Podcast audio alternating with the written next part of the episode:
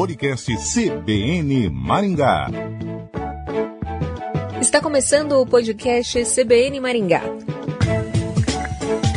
O podcast CBN Maringá desta semana fala sobre empreendedorismo feminino e a importância de grupos de apoio e fomento para o desenvolvimento de novos negócios. O Brasil tem 10 milhões e 300 mil mulheres donas de negócios. O número é um recorde histórico que retrata o avanço do empreendedorismo feminino e consta em um estudo do Sebrae com dados do IBGE, que foi divulgado este ano.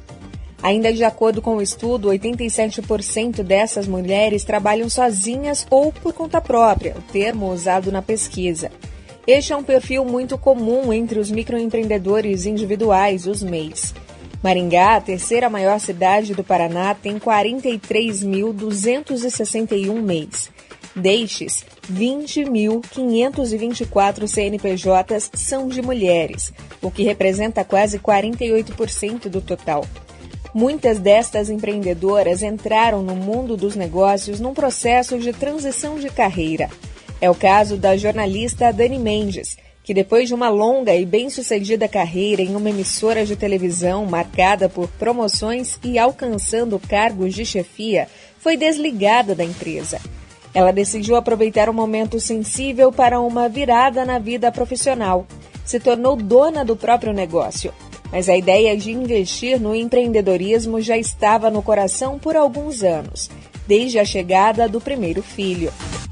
Foi quando a maternidade chegou que a página virou. Quando o meu primeiro filho chegou, é, ele nasceu prematuro e eu precisei ficar com ele 18 dias é, no hospital. Eu digo que foram os dias mais longos da minha vida e foi nesse momento que eu comecei a repensar então a minha carreira. Se era aquilo que eu queria fazer o resto da vida, porque como jornalista trabalhava sábado, domingo, feriado, Natal, Ano Novo, a gente não tem muito muitas opções, né? A gente não tem muita escolha. A notícia não escolhe a hora. E comecei a pensar, mas continuei na TV, porque como você largar uma estabilidade toda, né, para uma vida nova? Mas quando veio então o meu segundo filho, eu tive uma segunda gravidez tensa, ele teve até um último diagnóstico que poderia ter nanismo, e então eu falei, meu Deus, eu acho que é a hora de mudar, porque eu não queria ter filhos para ficar o tempo todo com a minha mãe ou numa escola, eu queria curtir a maternidade e eu comecei a ver que é, a vida eu não precisava me aposentar ali na TV como eu pensava. Tive muito medo, muitos receios, não sabia o que iria fazer, não sabia se eu era capaz realmente, né, é, de fazer outra coisa.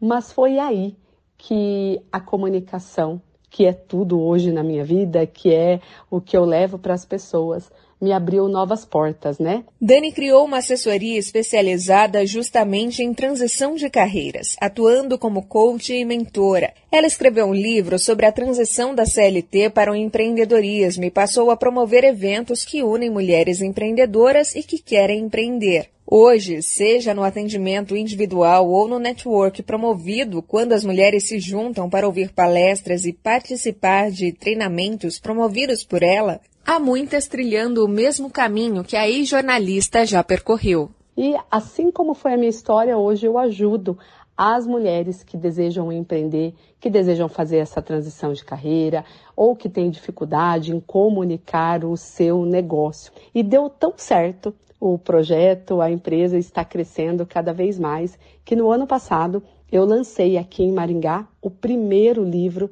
de empreendedorismo feminino, onde eu compartilho o meu método, né, que eu desenvolvi nesses anos todos para a mulher que quer ali começar a empreender do zero. E para aquela que já empreende, é uma oportunidade. O livro traz ali uma inspiração, é uma forma dela olhar para o negócio dela e ver o que está dando certo e o que, que ela pode melhorar. E também, né, um, tem ali muita história, eu trago a minha história de transição e cases de sucesso de outras mulheres que é, fizeram essa transição de carreira, que melhoraram a sua comunicação. É realmente né, o Ouse Brilhar hoje uma rede de apoio às mulheres, assim como os grupos, outros grupos. Eu faço parte de vários outros grupos aqui de Maringá, que são que locais, espaços, é, é, ali se torna realmente um laço, um apoio. É uma mulher apoiando a outra, compartilhando os desafios, as estratégias que dão certo. Quando a gente está em grupo, nós dizemos, né, que a gente cresce mais rápido. Eu tive muito é, apoio de outros mentores e lá eu pensava, assim como eu tenho ajuda, eu também quero ajudar. Elba Inati é uma das mentoradas de Dani no processo de deixar as certezas de um cargo estável para a aventura de criar o próprio negócio. Ela era concursada em um banco onde trabalhou por 20 anos.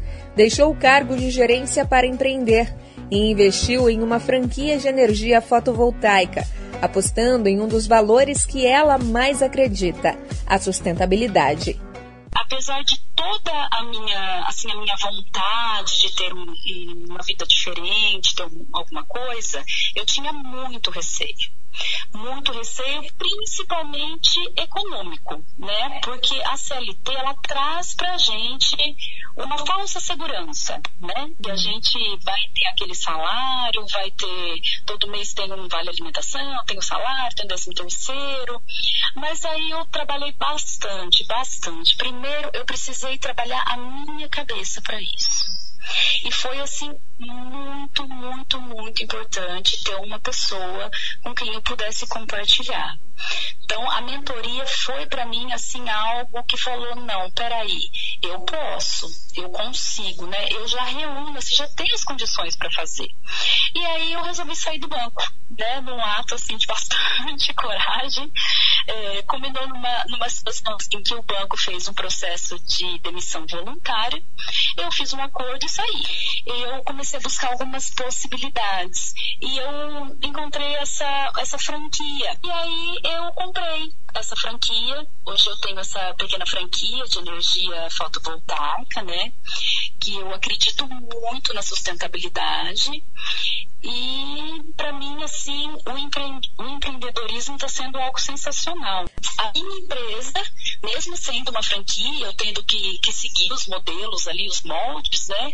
Eu consigo trazer a minha, a minha missão, por exemplo, o meu valor. A história de Elba também traz outro ingrediente muito comum entre mulheres empreendedoras: o desejo de ter o próprio negócio para gerenciar o tempo e ficar mais perto dos filhos. Então eu estou com as minhas três meninas, é, elas são gêmeas, né? Eram duas adolescentes. Eu precisava estar perto.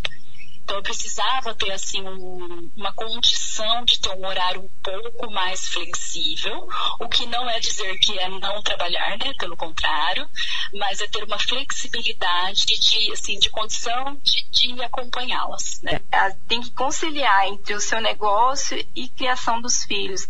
E aquela responsabilidade de cuidados diário é, não é fácil. Então, a gente sempre busca esse tentar esse equilíbrio sendo uma boa empreendedora, né, e sendo uma, uma boa mãe também, né.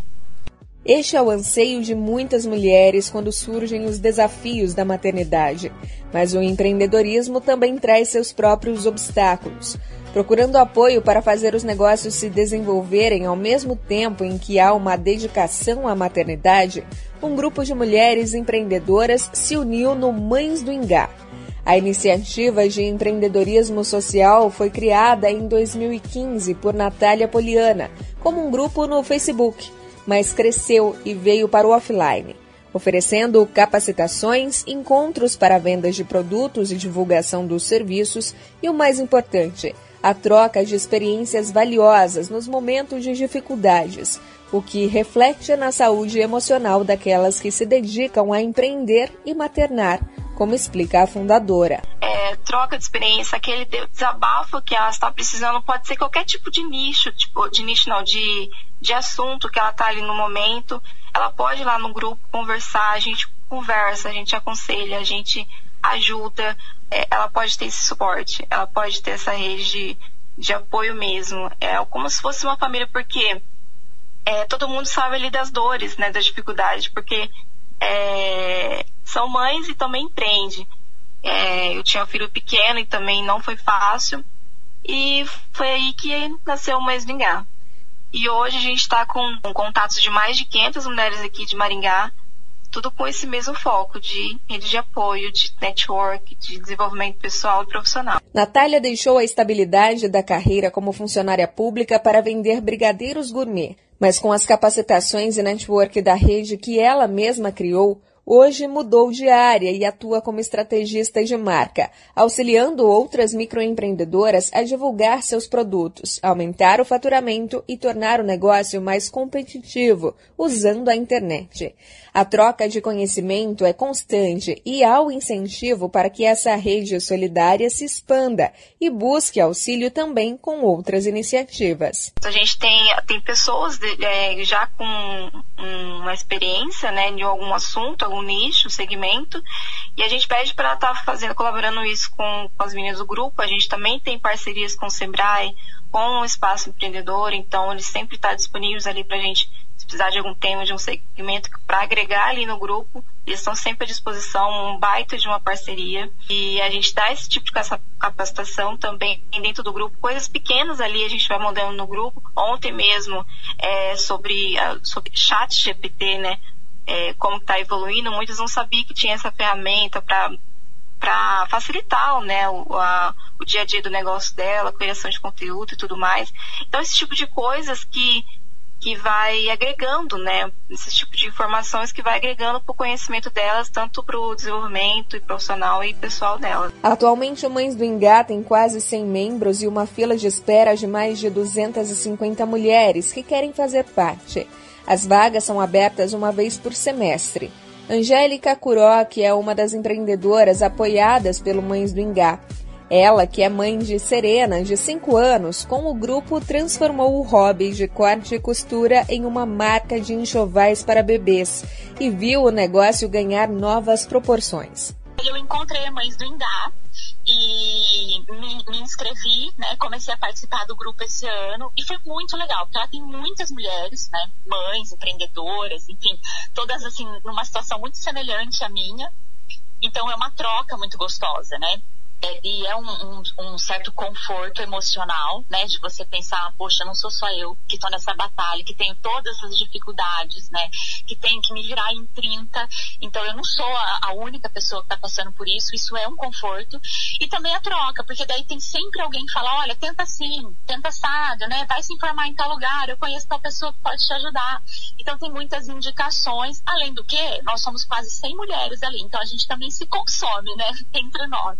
Uma uma divulga o trabalho da outra, quando precisa de alguma coisa, um presente, então já te procura. Eu também, quando preciso de algum, é, de algum serviço, procuro primeiro lá entre elas, né, pra gente se ajudar e se apoiar nessa rede de apoio mesmo entre nós mulheres. Eu, e, eu, e eu comecei só esse ano, porque até então eu era sozinha, assim, eu pensava assim, ah, eu me viro, né? E eu, eu dou conta, vai dar certo aqui do meu jeito. E aí eu comecei a sentir essa necessidade. Depois que eu entrei, aí eu pensei, meu Deus, por que, que eu fiquei tanto tempo aqui sozinha? Em Maringá, outra fonte de apoio vem do poder público, inclusive para os potenciais microempreendedores que ainda atuam de maneira informal ou não se deram conta do potencial que suas habilidades têm para gerar renda.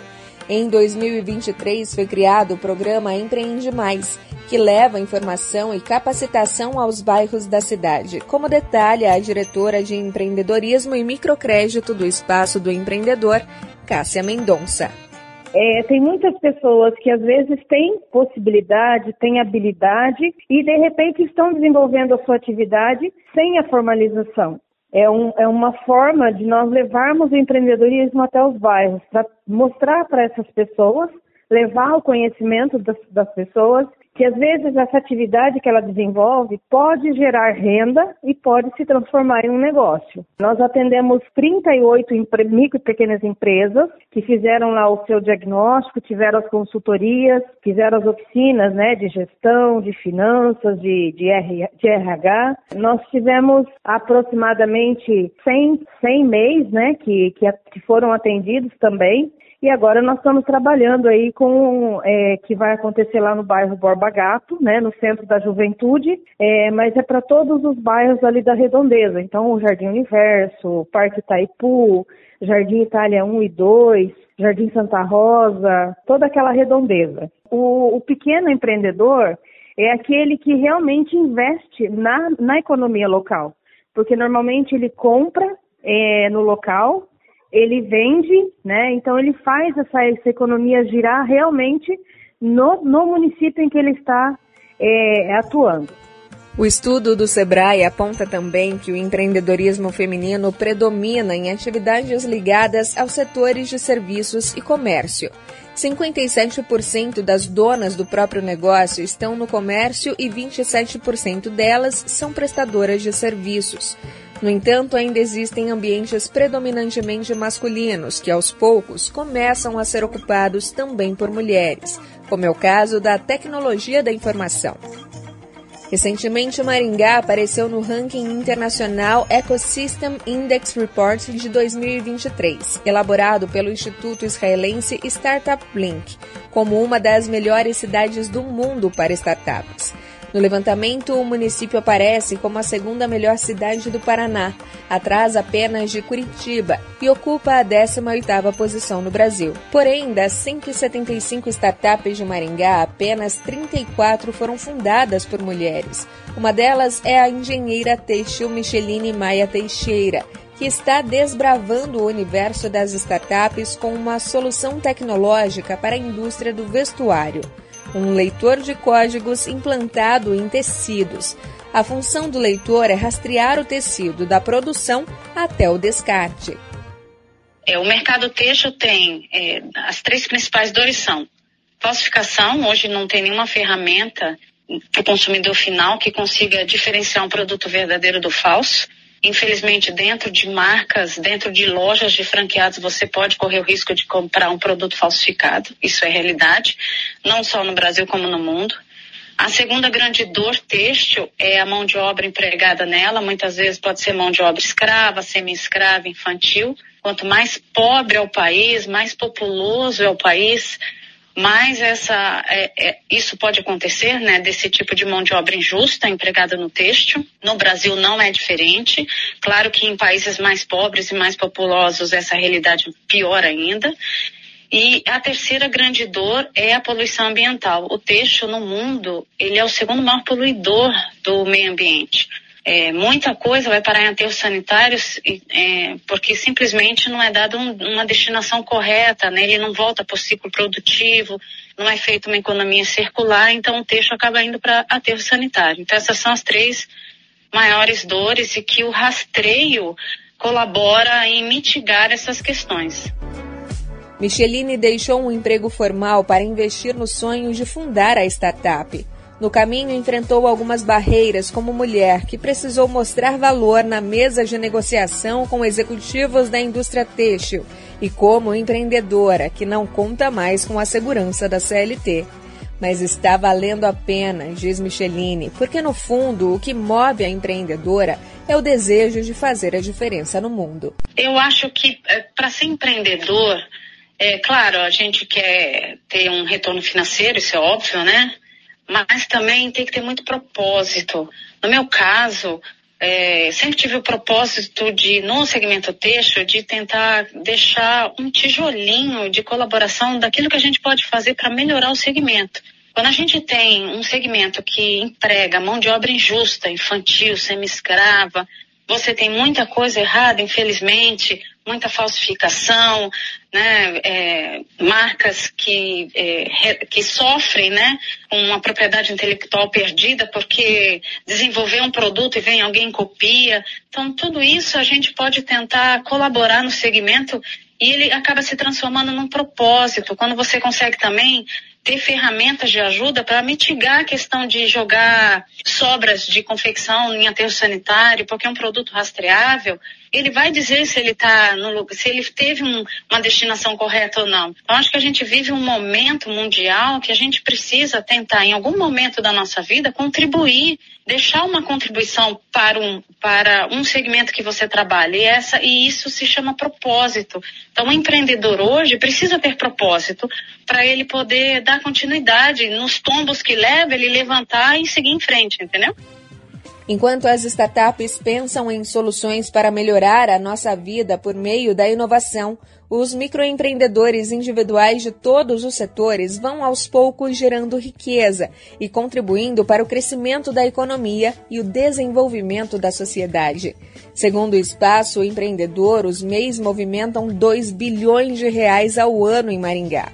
As mulheres contribuem com quase metade deste bolo uma riqueza que cresce e que ganha cada vez mais um toque feminino.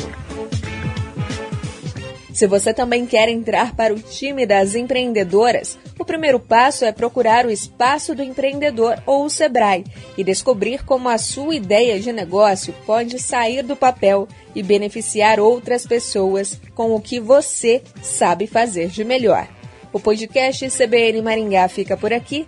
Até a próxima!